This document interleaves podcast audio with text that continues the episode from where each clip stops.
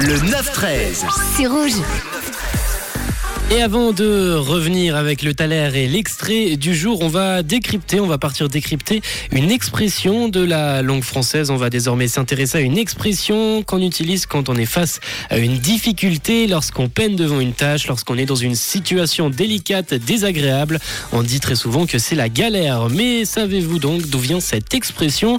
Et bien pour mieux la comprendre, il faut remonter en arrière dans le temps. On remonte de quelques siècles en arrière et on se rend à l'époque de l'Ancien Régime, époque où Henri IV trônait en France voisine. On parle donc du XVIe siècle. Et à cette époque, on avait un système pénitentiaire assez dur. Les criminels, les prisonniers, les voleurs, les grands brigands de l'époque étaient envoyés sur des bateaux pour purger leur peine. Et ces bateaux, on les appelait des galères. Et pour le coup, bah, c'était vraiment galère. Hein. Les prisonniers y étaient maltraités, attachés, et ils étaient obligés de ramer pour faire avancer ces navires euh, sous peine de recevoir des sentences. Voilà d'où vient donc le mot galère. Galère d'ailleurs que ces bateaux qui ont supprimées par Louis XV en 1748, mais elles sont tout de même restées un symbole de pénibilité. Et c'est de là donc que vient cette expression, la galère, c'est vraiment galère.